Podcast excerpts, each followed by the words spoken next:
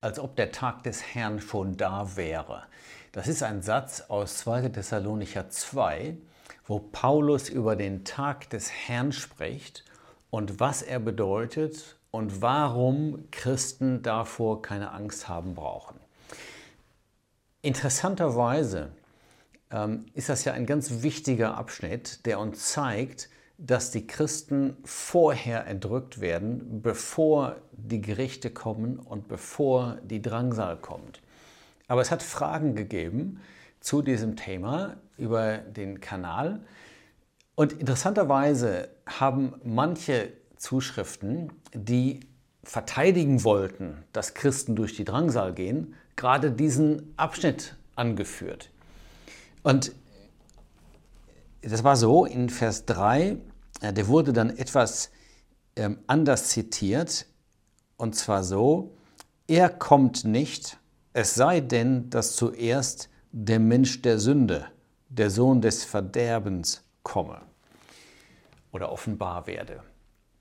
Und das hat man dann so ausgelegt, er kommt nicht, also das sollte die Entrückung sein. Der Jesus kommt nicht zur Entrückung, bevor der Antichrist kommt. Und das sollte beweisen, dass wir als Christen uns darauf einstellen sollen, die Drangsal zu erleben und die Zeit, in der der Antichrist ähm, auftritt.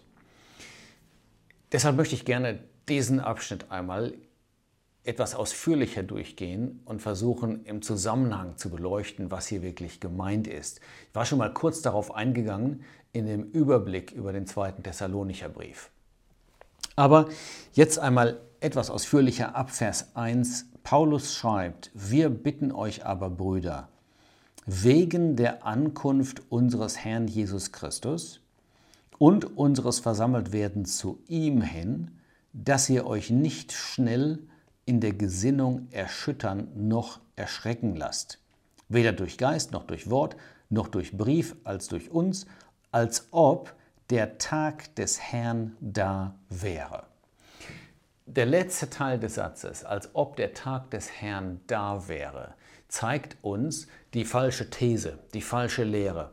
Das, was die verkehrten Lehrer äh, den Thessalonichern verkaufen wollten. Sie sagten zu ihnen, der Tag des Herrn ist schon da. Und deshalb müssen wir uns kurz Gedanken machen darüber, was eigentlich gemeint ist mit dem Tag des Herrn.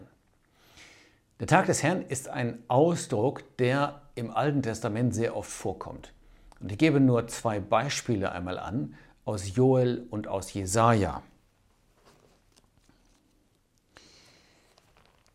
In Joel 2 steht in Vers 1, ich fange mal ganz vorne an, das gibt so etwas von der Atmosphäre wieder.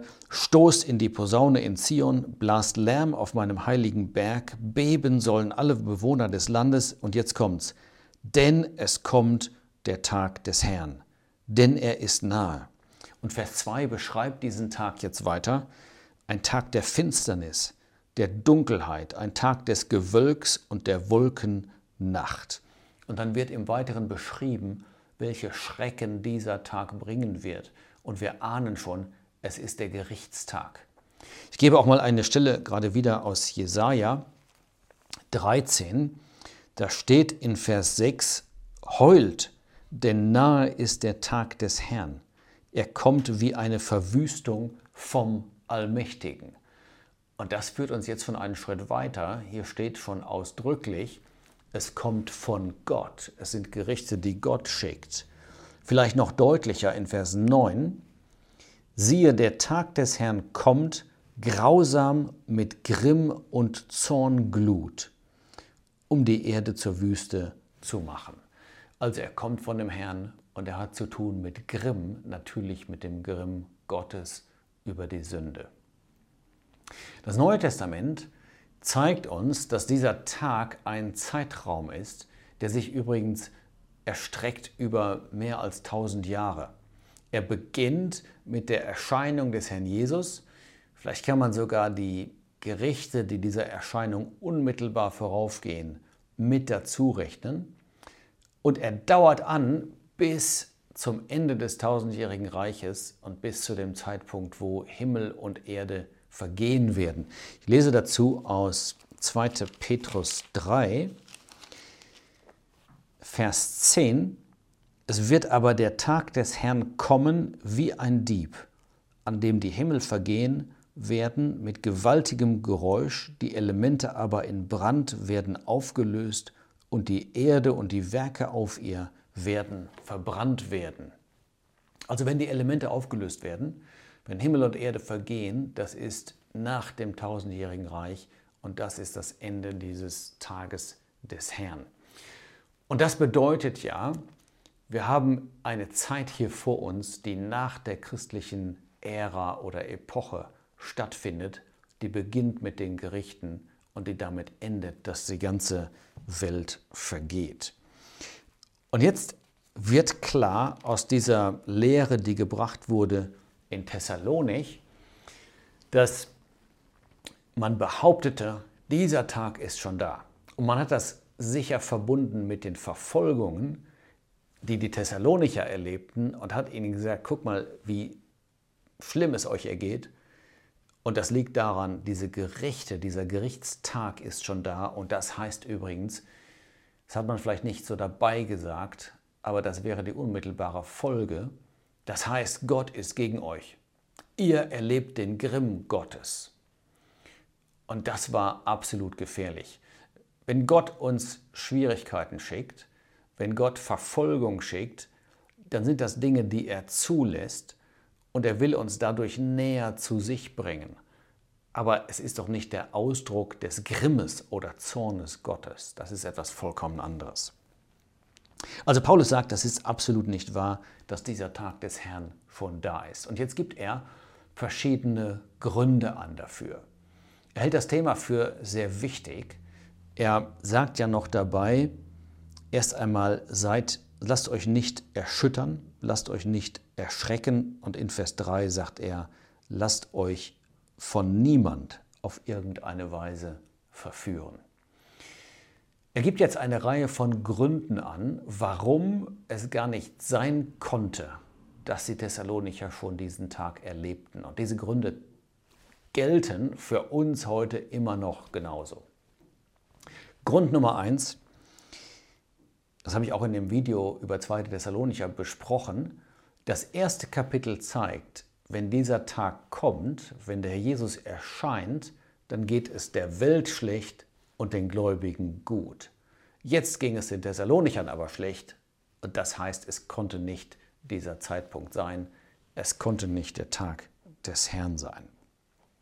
Der zweite Grund steht direkt in dem ersten Vers, den wir gelesen haben. Wegen der Ankunft unseres Herrn Jesus Christus. Die Ankunft hat zwei Phasen. Die erste Phase ist die Entrückung und genau diese Phase ist hier gemeint, denn er sagt direkt nachher, und unseres versammelt werden zu ihm hin. Das sind zwei Namen für dasselbe Ereignis. Es ist die Ankunft des Herrn, das ist seine Seite. Er kommt, er ist gegenwärtig, das bedeutet der Ausdruck ja. Aber andererseits ist es unser Versammeltwerden zu ihm hin, wenn wir entrückt werden und wenn wir bei ihm sein werden. Und Paulus sagt, das ist der zweite Grund. Ihr braucht keine Angst haben. Ihr braucht nicht erschrecken vor dem Tag oder der Drangsal, sondern ihr werdet vorher entrückt, versammelt zu ihm hin. Es ist ganz wichtig, die ähm, Struktur des Satzes hier zu verstehen. Er sagt ja, wir bitten euch, Brüder, dass ihr euch nicht schnell in der Gesinnung erschüttern lasst. Und das Argument, warum sie sich nicht schnell erschüttern lassen sollten, war gerade dieses. Deshalb das Wegen hier, wegen der Ankunft des Herrn. Leider wird der Vers manchmal falsch gelesen. Er sagt, lasst euch nicht wegen der Ankunft des Herrn erschüttern. Nein, die Ankunft des Herrn ist gerade der Grund, nicht erschüttert zu werden. Denn sie nimmt uns weg aus der Szene, ja, aus der Umgebung, in der dieses Gericht stattfinden wird. Also, das Kommen des Herrn ist ein Trost für uns, ein Grund, nicht erschüttert zu sein. Übrigens, die Wahrheit, gibt Frieden. Die Wahrheit befestigt. Aber der Irrtum verunsichert und der Irrtum erschreckt und erschüttert. Paulus sagt, lasst das nicht, nicht mit euch machen. Lasst euch nicht erschrecken oder erschüttern. Weder, jetzt kommen drei verschiedene Mittel, die die falschen Lehrer benutzt hatten. Er sagt, weder durch Geist, noch durch Wort, noch durch Brief. Ich gehe davon aus, dass er damit Folgendes meint, durch den Geist. Das heißt, diese Leute traten auf und sagten, wir sprechen zu euch durch den Heiligen Geist. Der Geist hat uns das offenbart. Der Tag des Herrn ist schon da. Es waren auch solche da, die wohl vorgaben, dass sie prophezeiten und dass sie sagten, das, was wir euch jetzt vorstellen, ist das Wort des Herrn. Nehmt dieses Wort an, dieser Tag ist da. Und das Dritte, das war eigentlich der, der Gipfel der Dreistigkeit, dass man so weit gegangen war, einen Brief zu fälschen und zu sagen, dieser Brief stammt von Paulus. Paulus lehrt auch, dass dieser Tag von da ist. Das zeigt übrigens, dass jemand, der falsche Lehren bringt, ja, dass man sich zumindest nicht wundern muss, wenn er das bewusst tut, wenn er dann auch nicht zurückschreckt vor falschen Methoden. Hier war das jedenfalls so. Man hatte Betrug eingesetzt als Mittel. Ja, jedes Mittel war einem recht, solange man diesen Irrtum verbreiten konnte. Und Paulus sagt, das ist das Wichtige an diesem Abschnitt, als ob der Tag des Herrn da wäre. Der Tag des Herrn ist nicht da. Was ihr erlebt, ist nicht das Gericht Gottes. Gott ist auf eurer Seite. Deshalb sagt er den Thessalonichern auch immer wieder, ihr seid doch Auserwählte, ihr seid vom Herrn Geliebte. Gott ist nicht gegen euch. Und das ist so wichtig. Das will der Feind ja versuchen, dass etwas dazwischen geschoben wird, zwischen uns und Gott den Vater oder zwischen uns und den Herrn, dass diese Verbindung unterbrochen wird. Und Paulus sagt, das ist ein gefährlicher Irrtum, das darf nicht sein. Jetzt komme ich zu dem Vers 3, den ich anfangs erwähnt habe, der manchmal anders zitiert wurde und der ein Beweis dafür sein sollte, dass die Entrückung erst nach der Drangsal stattfindet, der aber auch wieder das Gegenteil zeigt. Paulus sagt in Vers 3, lasst euch von niemand auf irgendeine Weise verführen. Die Zeitform grammatisch macht klar, dass gemeint ist, fangt gar nicht erst an, euch verführen zu lassen. Ja, begebt euch gar nicht auf das Glatteis in diese Richtung. Lasst euch gar nicht in Gefahr bringen, euch irgendwie in die Irre leiten zu lassen. Und dann sagt er, denn dieser Tag kommt nicht, es sei denn, dass zuerst der Abfall kommt und der Mensch der Sünde. Die Schwierigkeit hier ist, dass man ergänzen muss, was gemeint ist mit er kommt nicht. In dieser Übersetzung hier, die Elberfelder Übersetzung, Edition CSV, das ist die, die ich benutze, weil ich sie sehr gut und genau finde. Dazu haben wir auch Videos gemacht, die stehen in dem Kanal. Da ist ergänzt worden dieser Tag. Und ich denke mit Recht, denn genau davon war ja die Rede am Ende von Vers 2 als ob der Tag des Herrn da wäre. Das ist doch das Thema. Der Tag des Herrn ist noch nicht da. Und diesen Gedankengang führt Paulus jetzt fort und er sagt, er, dieser Tag, kann auch nicht kommen, bevor folgende Ereignisse eintreten. Das ist ganz wichtig, dass man hier richtig liest, denn dieser Tag kommt nicht. Wenn man lesen würde, die Entrückung erfolgt nicht, dann wäre es tatsächlich ein vollkommen anderer Sinn, aber dann wäre es falsch. Es sei denn, dass zuerst der Abfall komme und offenbart werde der Mensch der Sünde. Ich komme jetzt zu dem dritten und vierten Argument. Also das erste Argument war, nein, wenn der Tag des Herrn kommt, dann geht es euch gut und nicht schlecht, also kann er nicht gekommen sein. Das zweite Argument war, der Tag ist nicht gekommen, denn vorher findet die Entrückung statt. Das dritte Argument ist, bevor dieser Tag kommt, muss erst einmal der Abfall kommen und viertens der Antichrist. Was ist jetzt gemeint damit? Ich denke, beide Dinge gehen zusammen. Der Abfall, wir verbinden ja heute etwas anderes damit, aber es bedeutet das Abfallen vom Glauben. Und zwar im jüdischen Bereich der Glaube an den Messias, der im Alten Testament verheißen war, und im christlichen Bereich die Offenbarung des Vaters und des Sohnes, ja, die christliche Offenbarung des Neuen Testamentes. Und genau diese beiden Dinge wird der Antichrist angreifen. Ich lese dazu aus dem zweiten Kapitel im ersten Johannesbrief, und zwar Vers 22. Wer ist der Lügner, wenn nicht der, der leugnet, dass Jesus der Christus ist? Das ist die jüdische Offenbarung. Jesus ist der Christus, der Messias.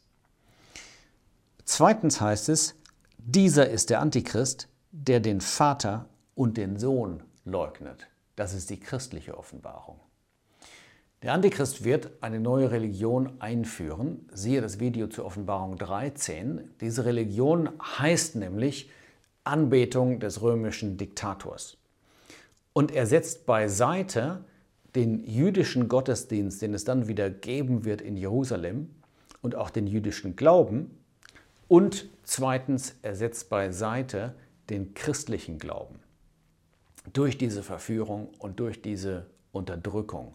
Und so ähm, führt er diese neue Religion ein und das ist der Abfall. Ein vollkommenes sich wegwenden von dem Glauben, den man vorher gehabt hat, nominell gehabt hat. Also damit ist nicht gemeint das, was wir heute schon sehen, ja, das Abfallen in unseren christlichen Ländern, wo man Kirchen umbaut zu Kinos, Schwimmbädern, Banken, und allem Möglichen, weil man sagt, wir brauchen Christentum nicht mehr. Man tritt aus den Kirchen aus. Das ist natürlich der Anfang dieser Entwicklung. Ähm, diese Entwicklung wird auch später erwähnt. Ähm, das Geheimnis der Gesetzlosigkeit ist jetzt schon wirksam. Das ist heute.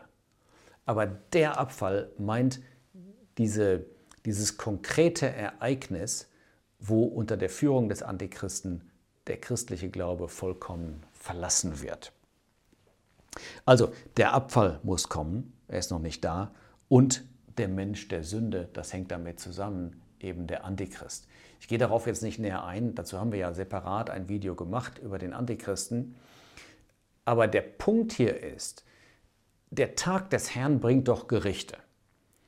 Die Gerichte dienen dazu, ja, das Böse ähm, zu bestrafen. Und zentral dabei, ja, eine zentrale Figur darin ist der Antichrist. Und wie soll dieser Tag kommen, wie soll dieses Gericht stattfinden, wenn die Hauptperson, die gerichtet werden soll, noch gar nicht in Erscheinung getreten ist? Ja, kein Mensch könnte heute sagen, wer der Antichrist ist. Der ist nicht da. Ganz logisch, erst dann, wenn der Antichrist offenbar geworden ist, aufgetreten ist, seine Rolle gespielt hat, sozusagen, seine schlimme Rolle, erst dann kann dieser Gerichtstag kommen. Und dann kommt ein fünftes Argument. Und das fünfte Argument lautet, es gibt Barrieren heute, die diese Entwicklung aufhalten, die ihr im Weg stehen, ja, die dazu führen, dass das Böse sich nicht vollkommen frei entfalten kann. Diese Barrieren werden genannt in Vers 6 das, was zurückhält und dann in Vers 7 der, welcher zurückhält. Ich denke, das hängt zusammen damit, dass es heute Gläubige auf der Erde gibt, dass es die Versammlung oder Gemeinde Gottes auf der Erde gibt. In ihr bzw. in den Gläubigen wohnt der Heilige Geist und das ist ein Bollwerk, ja, eine, ein, ein mächtiger, ähm, eine mächtige Barriere, die verhindert, dass man sich vollkommen von Gott lossagt, dass das Böse einfach ähm, seinen Lauf nimmt. Paulus sagt, noch ist das da. Das gilt heute auch noch. Noch sind die Gläubigen hier. Und man könnte vielleicht hinzufügen auch, noch sind von Gott eingesetzte Regierungen da. Noch haben wir nicht eine Regierung, die aus dem Abgrund kommt, wie es sein wird mit dem römischen Diktator, dem Führer des römischen Reiches. Also, ein ganz wichtiger Abschnitt, eine ganz klare Aussage des Apostels, lasst euch nicht verführen, der Gerichtstag ist noch nicht da. Man kann sich vorstellen, dass die Thessalonicher empfänglich waren, jedenfalls in Gefahr standen für eine solche Botschaft, einfach deshalb, weil es ihnen so schlecht ging, weil sie unter einem solchen Druck standen und die Verfolgung so groß war. Und das erleben wir ja heute immer noch, wenn eine Katastrophe eintritt, wenn etwas Schlimmes passiert, ein Krieg, eine große politische Unruhe, was auch immer, dann werden Christen leider empfänglicher für die Botschaft. Seht ihr, die Drangsal hat angefangen. Nein, Paulus sagt, die Drangsal hat gar nicht angefangen. Der Tag des Herrn ist nicht da. Wenn der Tag des Herrn kommt, dann geht es den Gläubigen gut und der Welt schlecht. Es wird umgekehrt sein von heute. Zweitens haben wir gesehen, die Entrückung wird geschehen sein. Drittens, bevor das Gericht kommt, muss der Abfall kommen und der Antichrist offenbart werden. Und schließlich, das ist dann das fünfte Argument, heute sind die Gläubigen noch hier, der Geist ist noch hier, von Gott gegebene Regierungen sind noch hier, es sind noch Barrieren da, die die volle Entfaltung des Bösen aufhalten. Wir dürfen uns auch ermutigen lassen. Natürlich erleben wir Schwierigkeiten, natürlich erleben wir Drangsale, aber wir sind nicht in der Drangsal und wir dürfen wissen, was immer passiert, Gott ist auf unserer Seite. Wir stehen in der Gunst Gottes. Er ist unser Vater. Wenn er uns Schwierigkeiten schickt, dann mit gutem Grund. Aber wir sollten niemals uns dazu bringen lassen, ja, dass wir diesen Gedanken aufnehmen, als wenn Gott gegen uns wäre, in dem Sinn, dass er uns richtet, dass wir etwas erleben, was Gericht Gottes ist. Johannes 5 sagt, wer an den Sohn Gottes glaubt, wird nicht gerichtet, kommt nicht ins Gericht, ist ins Leben übergegangen. Wir kennen Gott als Vater, wir stehen in seiner Gunst, dem Herrn sei Dank.